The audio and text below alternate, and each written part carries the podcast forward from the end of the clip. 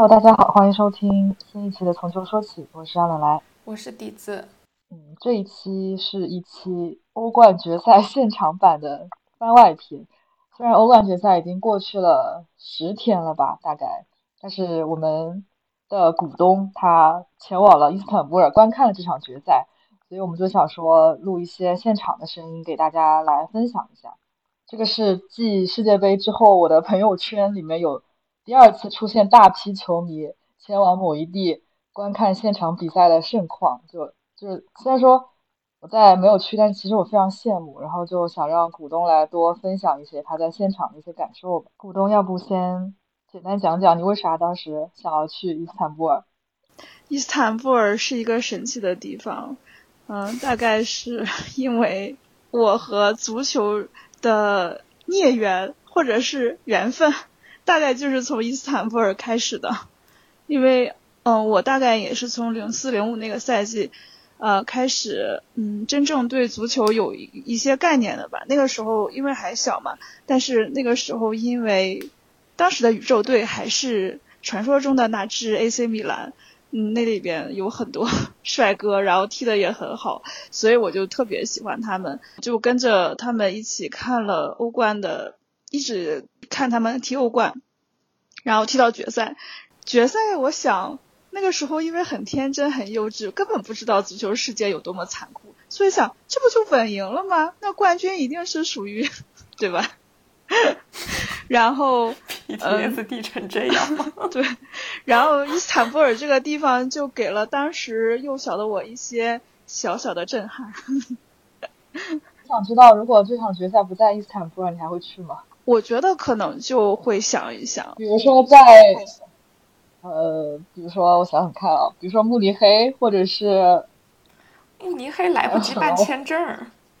对啊，哦，申根申根区很难办。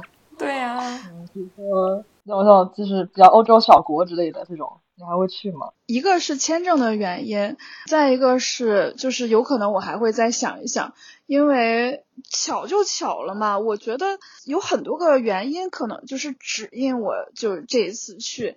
一方面是因为就是签证，呃，土耳其签证特别好办，所以说可以当下决定即办即走。然后另外一个是因为伊斯坦布尔这个地方。我其实从来没有想过，就是在看球这么这么多年吧，我从来没有想过我会大概喜欢米兰，然后喜欢了很多支球队。其实，因为嗯，大家可能也懂的，就是我可能是一个喜欢球队比较多的人，然后喜欢了很多支球队。从哈兰德转会到曼城之后，我又开始特别喜欢曼城。正好今年的欧冠决赛又在伊斯坦，当时在嗯第二回合。嗯，对阵皇马之后赢了之后，我就觉得好像就是在冥冥之中的缘分，要告诉我说你这次要去，因为你这一次如果去了，他可能会圆了你十几年前的那个梦。就是，所以我只是考虑了可能两三天，我就决定 OK 我要去，就很快就决定了，没有纠结。这就是不一样的地方吧。这个地方对我来说也有特殊的意义。再一个就是，虽然每一年可能。都说曼城赢面很大呀，什么这个那个的，但是我从来没有一个像今年这样强烈的感觉。我觉得就是今年了，因为呃，反正现在已经比赛结束了嘛，我就反正可以随便的奶了。因为我是在比赛之前根本不敢提，嗯，比赛就会怎么样的人，嗯，我特别害怕毒奶，反正有点迷信吧，但是。嗯，现在的话，其实我在这个赛季大概一半的时候，我就会不断的在心里暗示说，就是今年了，就是今年了，然后说给我自己听，然后会写一些，比如说日记啊什么的，但是那个东西我只敢给我自己看，我就觉得一定今年可能一定会成功，然后就是在各种的不管是外在还是内在吧这样的指引下，可能冥冥之中。我就觉得伊斯坦布尔就是我那个命中注定的，可以实现我未满足的期待的地方。嗯，非常非常理解你的心路历程，因为我也经历过差不多的那个，就是冥冥之中对指引你。对，到那一刻到来的时候，其实你就也不纠结，你就知道它会发生，然后你就去了。那其实还有啥要讲的吗？因为我感觉就是最期待的部分还是在后面的现场录音，也有大概四十分钟左右。就是我觉得这个在现场的感觉才是最重要的。我是觉得可以把重点放在现场的那个环境当中。是的，再感谢一下一路相伴的一块跟我看球的朋友们，然后甚至是一块儿跟我去的国际米兰球迷。那个国米球迷在这一路都给了我非常大的震撼。呃，从从北京出发开始，在大兴机场我就遇到了国米的观赛团，然后在嗯候机大厅里边已经 fall 在 Inter 上，然后在我游历伊斯坦布尔各大景点蓝色清真寺、圣索菲亚大教堂以及托普卡茨皇皇皇宫的时候，都见到了数量庞大的意大利的。或者世界各地的国际米兰球迷，我想说的是，其实别看就是曼城赢了欧冠，但是国际米兰球迷真的是占领伊斯坦布尔，然后可能是意大利都罗回来了，然后可能是意大利人的这个金金罗又开始金罗梦想吧，要重回东罗马，然后光复君士坦丁堡这样子，这也是让我颇为感慨的一点。然后说起这个，反正整个游历的过程，呃，因为那个是旧君士坦丁堡嘛，然后我其实，在决赛当天早上，我八点钟就醒了，然后我睡不着觉。我说，因为我住在那个迪奥多西城墙的旁边的一个酒店里，旁边就有一个一四五三纪念馆，然后我就跟我的那个同行的人说，我说，哎，咱们去看博物馆吧。他们说，嗯，行啊，好啊。然后那个博物馆其实就是记录着一四五三年，呃，奥斯曼帝国穆罕默德二世攻破君士坦丁堡的那个场景。对于现在的土耳其人来说，可能他回顾的是革命的光辉历史，但是对于金罗来说，那真的是 城破的那一天，国破家亡。然后就是，呃，这样的一个博物馆。我呃，它展现的其实是一个穹顶电影吧，是一个三百六十度的电影，整个视觉效果是非常精彩的。我也推荐，就是如果大家水去伊斯坦布尔去，呃，游玩的时候也是非常非常值得一看的。我但是我没有想到的是，其实决赛呃，因为是上午去的嘛，我在观看那个电影的时候，在罗马城破的那一刻，我哭了。就是好的，你真的是一个金罗粉丝。金罗落泪其实是一个梗吗？对，金罗落泪其实是一个梗吗？什么金罗狂怒，什么金罗狂喜，什么？我会，我也会拍一些照片，然后呃发到那个什么极客上，然后我会说什么金罗狂怒啊什么之类的。但是我没有想到，就是我在看那个电影的时候，就真的就是在。看到罗马城破的那一刻，我哭了。君士坦丁堡，我们罗马没有沦陷。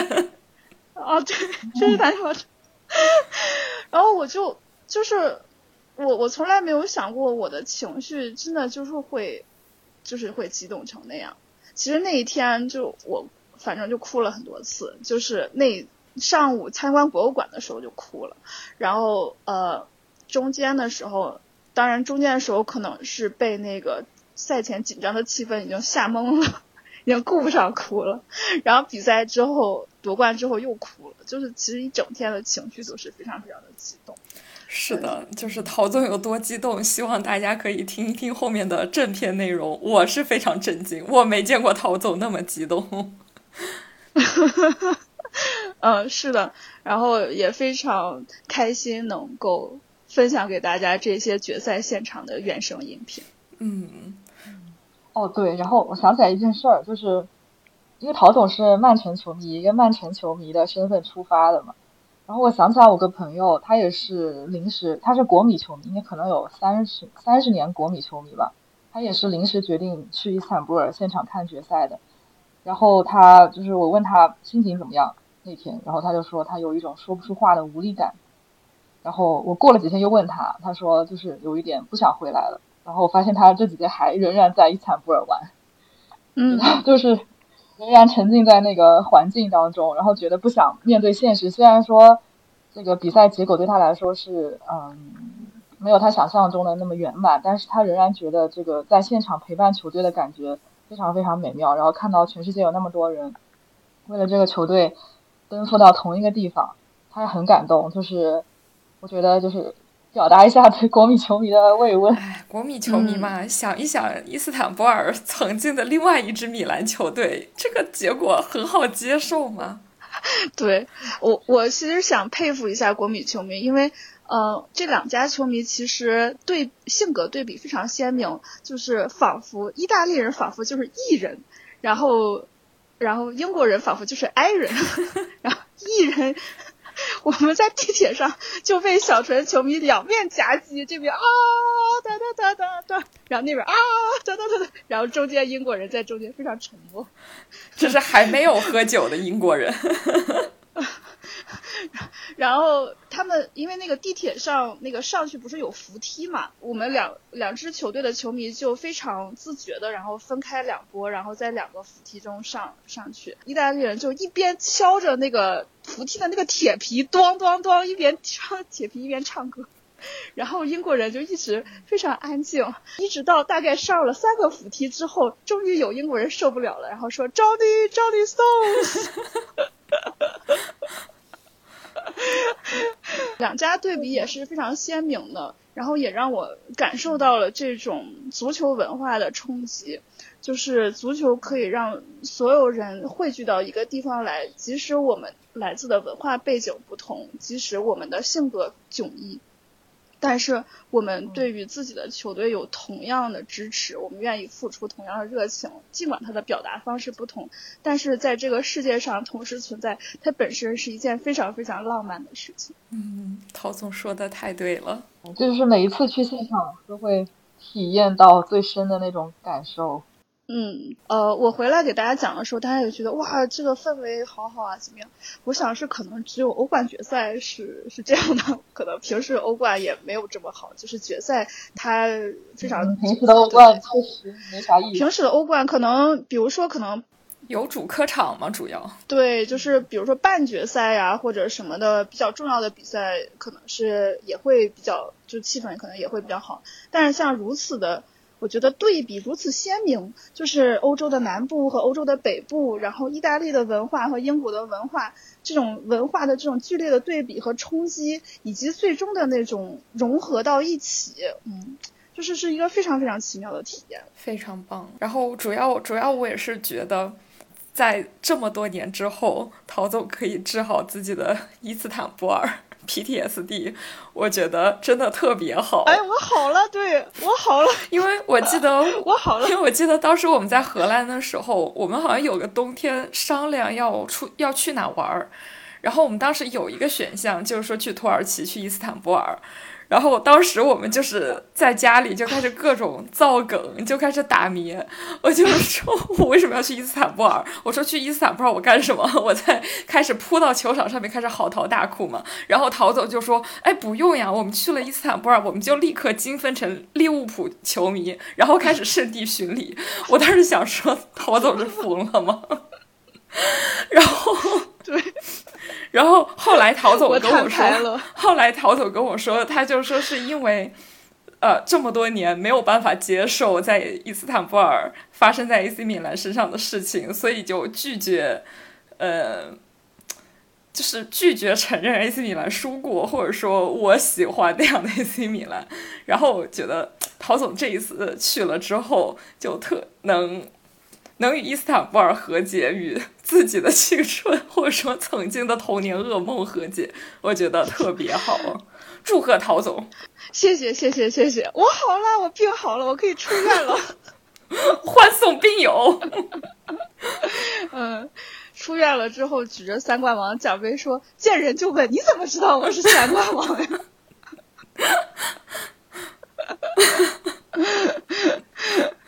是另外一种发疯。恭喜你加入与足球世界和解的行列里。嗯，总之对我来说我很开心，反正是非常非常棒的体验。嗯，好的，那就希望大家都能拥有欧冠决赛之旅。好的，那就更多精彩内容就听后面的现场录音就好了。Enjoy。首先为大家放送的是，在决赛的前一天晚上。我们去往了欧足联在伊斯坦布尔的官方番总，在这个官方的番总里边，我遇到了 B 站的 UP 主 Isco 以及他的好朋友飞哥以及飞哥的朋友。与他们三个人做了一个有趣的互动。但是当我回听这段互动的时候，其实有一点猝不忍听，因为大战在即，看似轻松的气氛下面都隐藏着一丝丝紧张。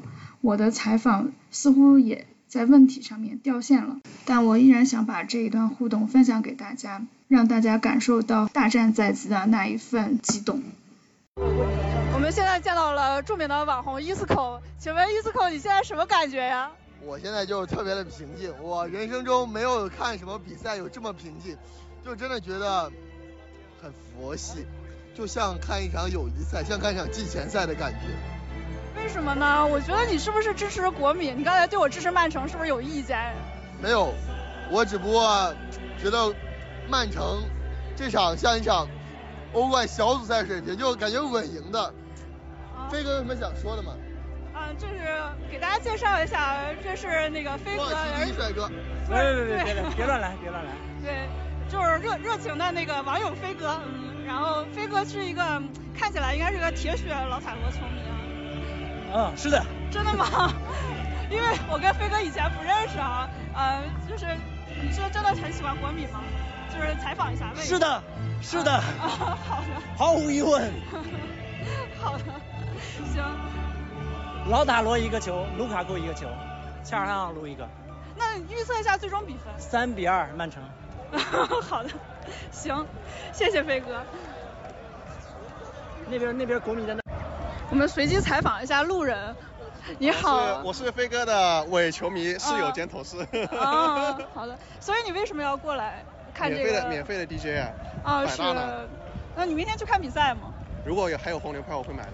哦，还没有搞定票啊！就我支持 AC 米兰，然后他没有，他没有，他没有赢嘛。哦，是我毛球迷啊，是这样子啊。好的，又发现了一个我毛受害者呢。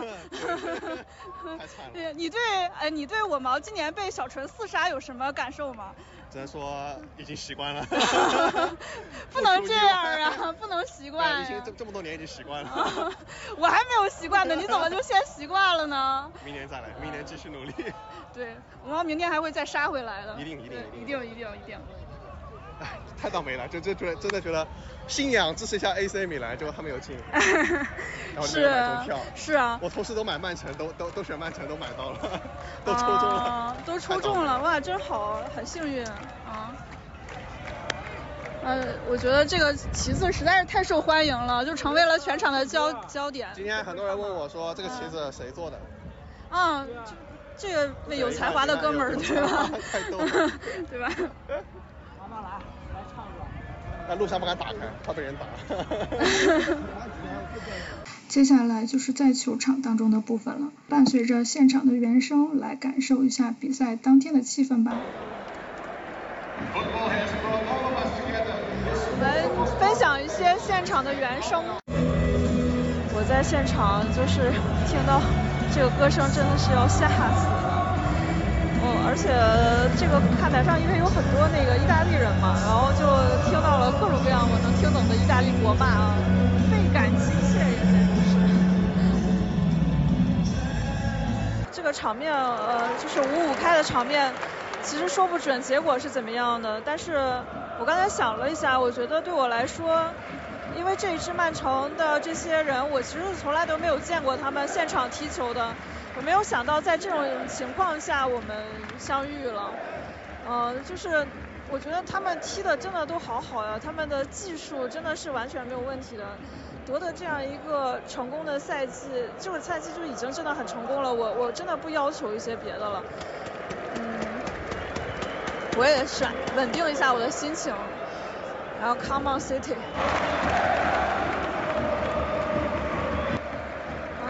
现在安静的看一些比赛，国米的攻势也渐渐上来了哈，不像开场那个局势一边倒，然后这边国米球迷非常的兴奋，嗯，离我这边呃攻攻防的这个焦灼是离我这边比较近的，能看见啊，大家就是，其实我看到了哈兰德，然后呃他真的是在人群中非常显眼。哎，不免狠狠心动了一把呀，真的是。在现场尤为尤为感叹，而且呃在高处看这个曼城的阵型也是非常的明显啊，然后可以清楚的看到呱呱整的是些什么活儿。曼城在上半场发生了一件令人十分心碎的事情，就是德布劳内在第三十五分钟的因伤下场。我在一片大脑蒙圈当中，大概经历了有二十到三十分钟的失语，也在中场休息的部分抓住了德布劳内的人迷老猫女士。老猫女士也在也跟我分享了一些她在中场休息时的感受，让我们来一起听一下。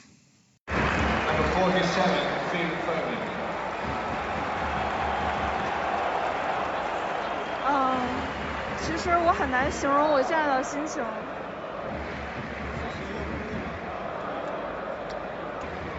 我们随机在中场抓住一个曼城球迷，采访一下他现在什么心情。你有什么想说的吗？你是随机抓住我的吗？对。就是他抓住的这个曼城球迷，他是一个德布劳内人迷，大家好。没有什么想说的，就是这个这个这个这个栏杆我翻不过去。嗯。行吧，我还有下半场呢。我就是刚才就是刚才给你发信息的那个时候，就是脑子里是比较蒙圈的状态，然后后来就是那种让人非常噎住的那种感觉会慢慢的反上来，然后我现在就是噎住的状态。那是一样的，我也什么都说不出来。这就是比赛的一部分。这是比赛的一部分，想方设法的接受它吗。没关系，我我会调理，我但我会慢慢调理，就是现在是暂时调理。对。就这样吧。就这样吧，那还能怎么样呢？我们又能怎么样呢？是没走，是没办法。我们也没有什么办法。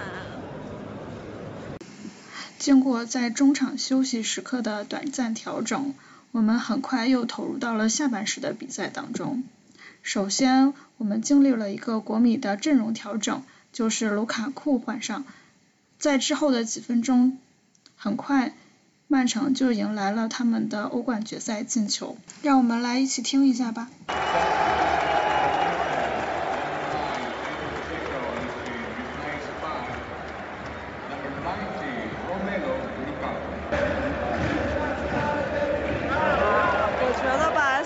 这个场面就是说，有活力无限的国米球迷，还有乐子人，还有想死的曼城球迷。天啊，这剧情不是说没想到吧？其实我想到了，只是说它展现在我面前的时候，哦，我真的是非常紧张，然后又无奈，就很难表达出这种感觉。然后卢卡库人气真的挺高的啊，哎，这大家能听到这意大利哥们儿唱的，哎呦，真的是。Attention please, calling out for Pascual Beccaro. Pascual Beccaro, please make yourself known to the next available steward.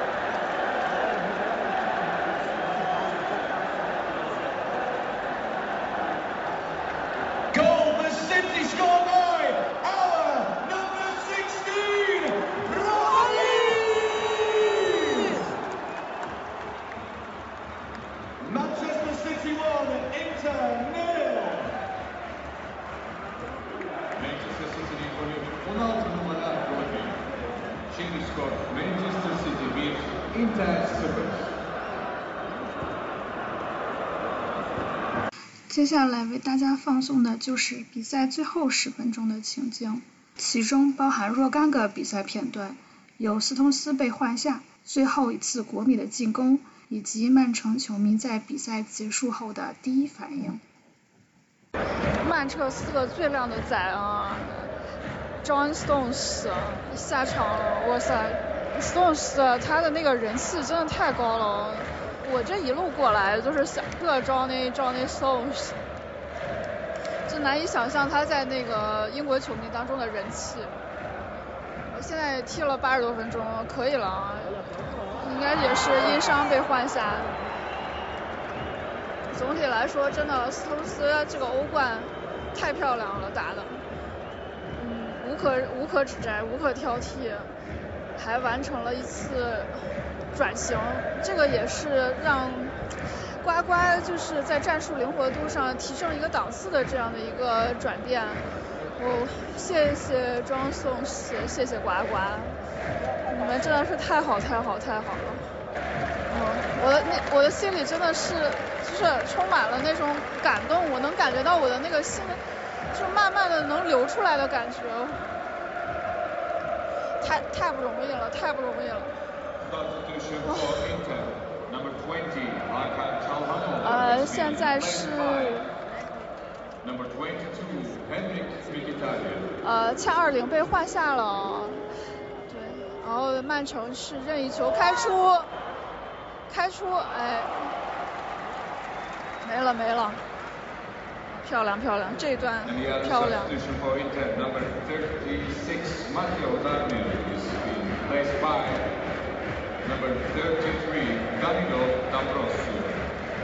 呃，其实对国米的战术不是特别了解，就是现在这个情况，呃，因扎吉肯定是要加强进攻了，这方面的调整。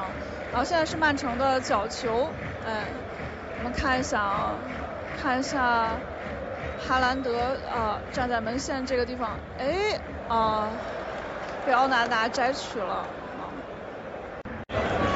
太离谱了，太离谱了！哦，我我我这几分钟，这这也从来没有这么纠结过。曼城替补席全站起来了，全站起来了！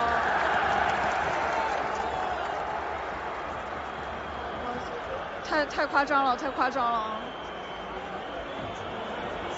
哦，那那在干嘛呢？Erling，Erling 追他，Erling，Erling。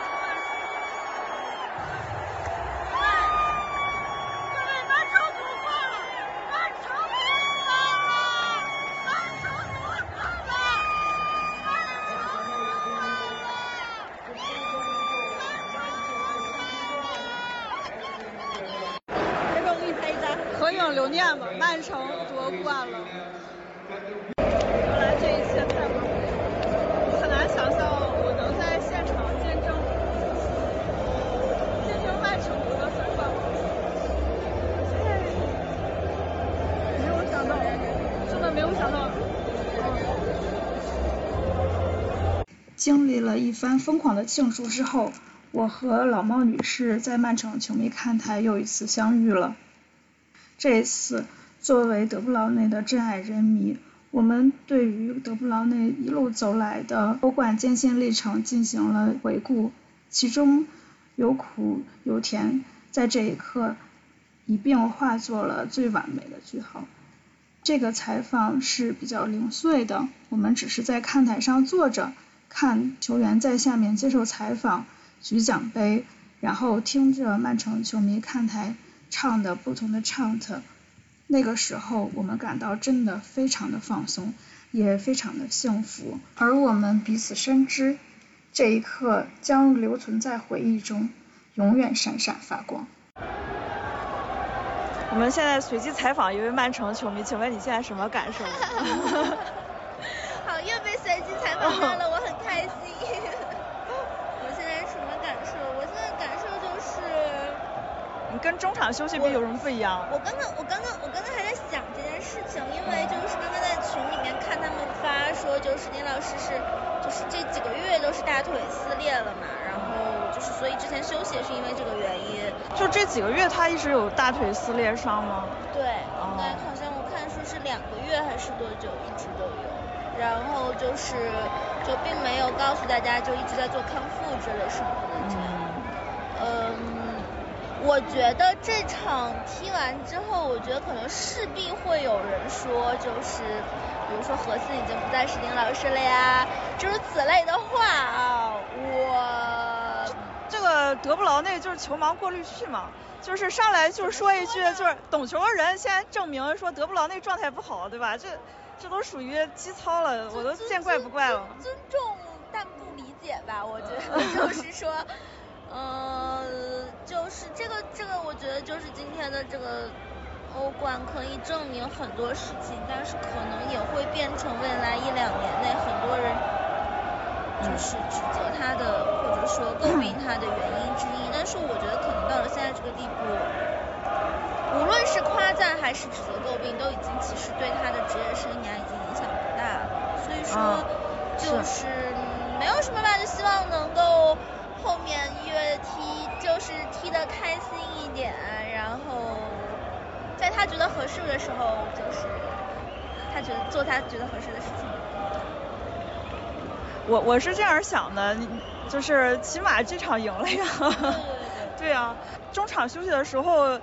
就是有非常不祥的预感，然后我的心里几乎都已经看到了那种，就眼前仿佛就浮现了那种体育新闻，然后说什么连续两次什么因伤错过欧冠决什么然后又怎么怎么地了，我要把我眼前浮过这个新闻，是这个新闻真的出现了，你知道吗？对啊，对，不是就是然后就是导致什么？球队输球这种，哇塞，我真的就是当时就是能下半场能有二十分钟没有就说不出来话。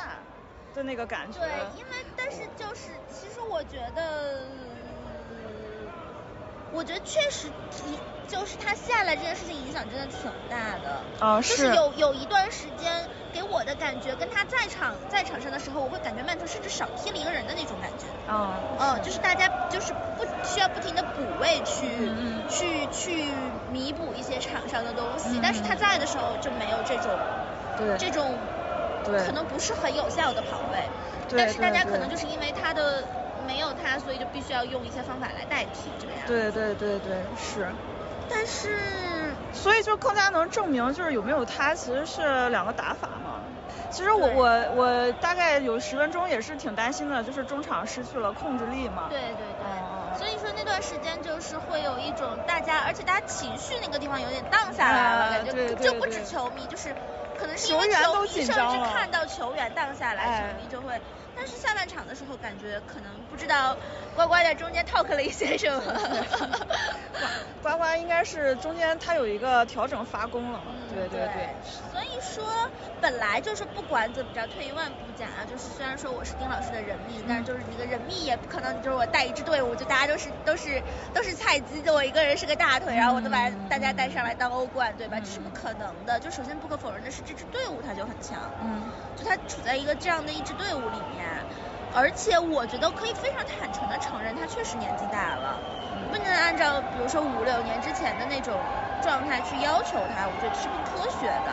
那他现在做到这个样子，以他的体能，以他的能力做到现在这个样子，我觉得很好啊，我很满意，我很满足，就是我我就是对啊，是我很满足，我很开心，就是有这个结果，真的已经是对，没有什么不满足的了。所以说就是呃，就后续就是我唯一的希望就是开心。开心健康就可以了，我真没有其他要求。而且就是纵观就是曼城这一路的夺冠之路啊，就是你说嗯德布劳内他没有发挥作用，这是不可能的，因为没有他的话，皇马那两场怎么赢啊？对不对？会有人说德布劳内没有发挥作用吗？我能理解有人说他没有发挥主要作用，但如果有人完全否认他的价值，我只会说嗯。快了。是皇马那两场是非常不好打的嘛，对吧？这这两场，因为我是给自己做过心理建设，就是说来这儿，我觉得不管输赢，因为我都觉得 OK，就是因为其实皇马那两场把我给治愈了。我当时好像写了很多，是他进球的时候，我就很多事情我就突然被和解了。当时我我写了，嗯，遗憾也是可以被治愈的，命运也是可以被改写的。然后今天我们都是神的孩子，就所以就那那场之后，可能我已经就没有什么追求，但是这一场就是看到他因伤下场，还是真的真的是还是当时那个就感觉心在心如刀绞。的那种感觉还是有的，嗯，但是说到这个结果就是很完美，它过程肯定是充满坎坷嘛，就像《Wonderwall》里边唱的是吧？过程坎坷才会显得结局。如果没有前几年，对吧？大家这么多的失望，这么多的痛苦，这么多的。觉得不可能，觉得不可思议，为什么没有这些提问？就是世界就是二元论的嘛，你不感受到悲伤，你就不会感受到快乐。让你上来咣砸你脑袋上一个东西，你也不会哎觉得这件事情很好，对吧？就是经历这些之后，你就会觉得哎，现在这个发自内心能感受到这种喜悦。对对对，因为你跟着曼城，反正一路走来就好多年，你就会发现那个道路特别曲折嘛。现在这个欧冠赢，大家都。实至名归嘛，各种诡异的事情都经历过了，对吧？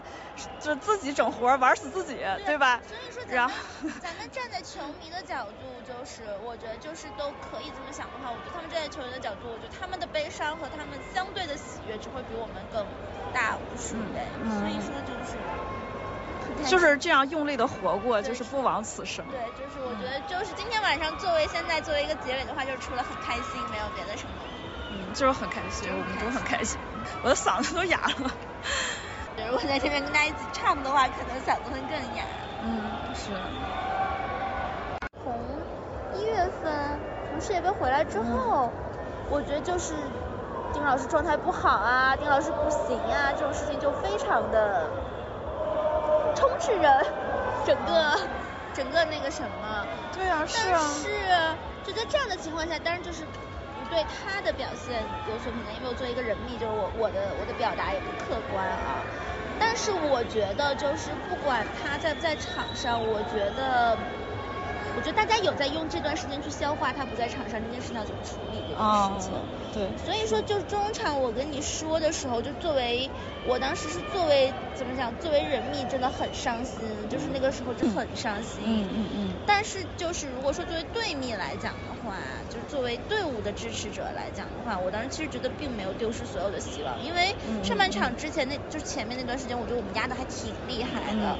所以说就是可能就感觉会调整一下，可能会有效果，但。其实说实话，下半场打的也就那样，就是，只是，嗯，高明的呱呱想出了办法嘛，对吧？对，呱呱这赛季也辛苦了，对对，从打败人开始，哪哪那个就是睡过一场好觉，呱呱现在也完成，快要死掉了的样子。呱呱也不容易，哎，终于完成了他在那个曼城的给他的任务，哎，回去了，回去了。这是老板举的奖杯吧？让老板爽一下，老板等了这么多年呀，花了这么多钱呀，终于拿到了。就是阿布扎比投资集团最成功的一笔投资啊！对，真的。曼城足球队。嗯。真的挺好的，真的挺好的。我觉得今天晚上就是很完美。完美，确实很完美。对，就不需要考虑中间的这些曲折、过程、波折什么的。但我觉得从这个结果来讲，这就是个完美的结果。哇！哈宝在接受采访了。哦，对，看到了啊！今天看哈宝真是看了个爽。第一次看哈宝踢球。闪转腾挪是吧？对。现在你看 SofaScore 评分啊什么的，肯定把哈宝就评的挺低的嘛。就是说这场怎么着表现不好啊，还怎么着？但其实就是看到真人，你就会发现这个评分真是极其苛刻。但是我觉得现在就是大家对于哈兰德的要求更高更高了，就是对他的期待已经达到了一个对一个下不来的这么一个呃，反正就是怪物，你这场不是怪物，你就呃对，而且我觉得他们对他的要求就是让他什么活都干，我又要当支点，我又要我又要我要干我要踢 甚至类似中场的活，对吧？然后我还要进球。就是你一场，就是大家 他可能偶然有一场发挥出了这同时几个效果，但他不可能每一场都去发挥这个效果，对吧？然后。我觉得可能最近大家确实防他防的挺严的，就是从后卫到守门员，大家都去专专门研究过他。那我觉得他这段时间他不进球，但他创造了很多机会让别人进球啊。我觉得那他的意义就是非常重要，不能只用进球与否来评价一个前锋。用进球与否来去评价这前锋，怎么哈堡这也无可指摘啊？这个赛季，这这几场，这几场，对。哈宝的作用还是非常明显，就是你得防他，你不防他，他自己就进球，对对对，对吧？你防他，你就会给别人留出机会。就是你想牵扯，肯定一个后卫是是是挡不住他的，他就等于会牵扯两个甚至三个后卫，那两个人去防他一个人的话，那别的人就有机会有空隙，没有被防守。在哈堡转会曼城的时候，GQ 杂志那个采访哈堡，就是作为瓜迪奥拉在曼彻斯特夺得欧冠的最后一块拼图。现在看起来这个预言是完全正确的，就是按照这个去实现的。哈宝英明的呱呱。对，英英明的呱呱，然后把哈宝带来之后，直接这个赛季三冠王了，太神奇了，太神奇了。其实我五一的时候出去旅游的时候，跟姐妹们谈起这个话题，我就说，哎呀，今年欧冠怎么怎么着嘛。然后因为五一的时候，我不是跟摩迪球迷一块玩嘛，他们是皇马的球迷嘛。然后但是我又给他安利说，如果那个摩迪退役了，你们就喜欢哈堡、哈兰德，怎么怎么怎么怎么着啊，反正一一顿安利什么的。然后这是世界上最可爱的宝宝嘛。突然，然后有一个人就跟我讲说，说不定曼城今年真的行，因为我感觉哈堡是不是就是真的天降紫微星？确实是。对。确实是这种感觉。哈堡对我来说也是，我感觉我也是从哈堡转会到曼城之后，就是才对曼城真正产生感情。说句实话，因为我觉得就是之前都说呱呱不会用大前锋，不会用大前锋，我觉得是因为交到他手里面的大前锋都是有自己风格的大前锋。嗯。但是哈堡是他可以用来改造的一个大前锋。嗯。他把哈堡的这个前锋。融入到了他的这个传控的体系里面，让哈宝发挥了一些不一定完全是作为一个中锋需要发挥的作用。所以说就是他是一个可可塑之才到他手里的时候。那不得不说我们曼城就是很会养小孩，我们就是很会养小孩。没有想到突然出现了一个哈宝。对。然后，哎。反正我不能接受这个赛季任何对哈兰德的开会，我不能接受任何开会，我也不能接受。就这数据拿出来还有什么可开会的？你要再开会，你自己上去踢吧。但是就是如果平心而论，有的时候我会觉得丁老师状态不好，就这个是是必须要承认的。但很少有哪场我觉得哈宝状态特别不好。哈宝有些时候也有点，我觉得二二月份那几场，啊，二月份那几场。但是那那几场还是挺平稳的，他。呃，反正有二月份几场确实踢的不太行，嗯，都有起伏。二月份那几场是大家都不太行，也也不是就他不太行，那个时候就是一个战术的一个磨合期，我觉得。除了马球王，全队都不太行。谢谢马球。就因为曼城这板凳深度确实是厚。对，这这是真的。所以今天就是。比如说阿坎吉，哎，后来其实阿坎吉没下，是蒋磊下了。但是阿坎吉伤的那阵，我就是虽然有一点焦虑，但也并非非常焦虑。今天还发现曼彻斯特最靓的仔。对，Johnny Stones。现在可能英国人爱他，就是因为他是英国人嘛，踢的又好。这个赛季蒋磊还是挺出彩的。点石成金了嘛，直接从后卫变成中场了，这太吓人了，这个对。所以他今天有的时候他的跑位和他的那个感觉，就是就是丁老师感觉他喜欢做一些。预判的那种感觉，有的时候就无球跑动很多，所以说蒋磊，我觉得就是丁老师下去之后，福登并不是完全顶替了丁老师，有点感觉像蒋磊去顶替了丁老师的位置，所以我真的不停在幻视看到蒋磊的时候，会觉得丁老师还在场上。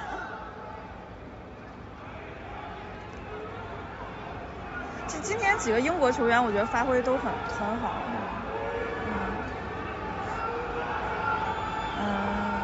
然后因为那个福登踢下的那个丁老师嘛，相当于对。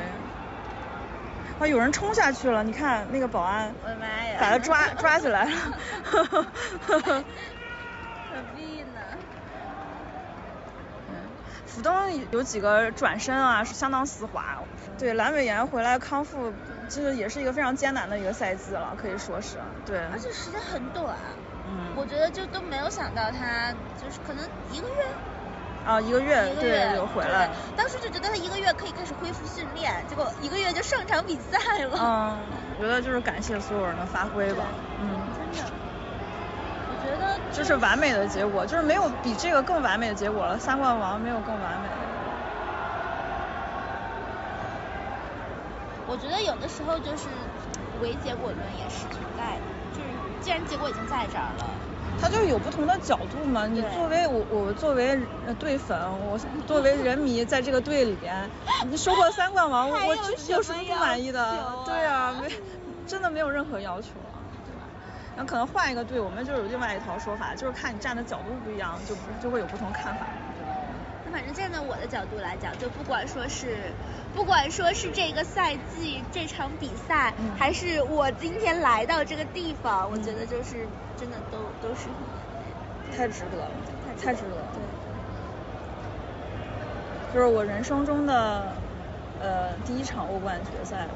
反正伊斯坦布尔这个地方也很神奇。二零零五年的时候，曾经 幼小的我见证了一场大逆转。因为我今天来的时候，其实我路路上还想过，我想。哇塞，当年米兰球迷也会像，也是像我们这样，对吧？千里迢迢，然后赶到这来，然后给自己的球球队加油，然后看了一个那样的比赛，哇塞，那啥心情啊？就是在在台上，我天，太震撼了。所以说，我觉得就是，就是说，在这个之前，我就已经，就可能因为最近咱们俩也聊了很多这件事情嘛，就反正从上个星期咱们看完足总那场比赛之后。我觉得这段时间我就一直在做一个这样的心理建设，就是无论这场结果怎么样，就是如果这场结果当然现在是好的，我们就为结果论来开。心一下；如果说这场不好，我也完全可以用为过程论来安慰自己。对，就我觉得这一个赛季对我来讲，当然这个是真的是我们非常需要的一个冠军，我也很喜欢这个结果。但就算没有这个结果，也不会太影响我对这个队伍和我对丁老师的看法。在离开伊斯坦布尔的时候，我在登机口又碰到了一群来自国内的国米球迷，其中包含国际米兰新浪微博球迷粉丝号“蛇精灵”的运营者北看台。大战过后，我的采访情商仿佛也重新上线了，我们进行了一番真诚的对话。其中包含他为什么支持国际米兰，以及对于国际米兰此次的期待、满意的地方和不满意的地方，以及对未来的期许，比如下一次国际米兰欧冠决赛不见不散。我们是，就是我是那个从球说起播客的，我可以采访你一下吗？很简短的，简单聊一下吧。你是从哪里来的？兰州，从转北京，然后再。嗯，你从什么时候开始喜欢国米的？认识罗纳尔多的时候，应该九九的时候就认识了。我九一年的，大概就上小学。跟我一样。认识的第一个球星，最喜欢的就是罗纳尔多。嗯，然后就喜欢上了国米。对。就是十几年了，二十多年了。嗯，反正看嘛，然后上学的时候，因为以前就意大利联赛嘛，但是时间在北京时间转转换过来，就转播时间都是半夜。学生时代可能看的比较少，学的时候就看的多了。大学毕业之后工作就就基本上场场不落。那也是经历过国米三冠王时代一块儿过来的。对。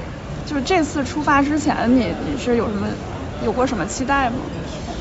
唉，反正就是出发前的心态是觉得这个赛季能拼到欧冠决赛就已经当做是一种惊喜了。然后当时是觉得，就真的输赢都可以接受。当然赢了肯定是最好的，但但是其实如果说输了，其实是可以接受的，因为实力上的差距确实是比较明显。但是实际上那场比赛结束之后，真的，哎呀，反正有有点失落吧，就是那种感觉。然后。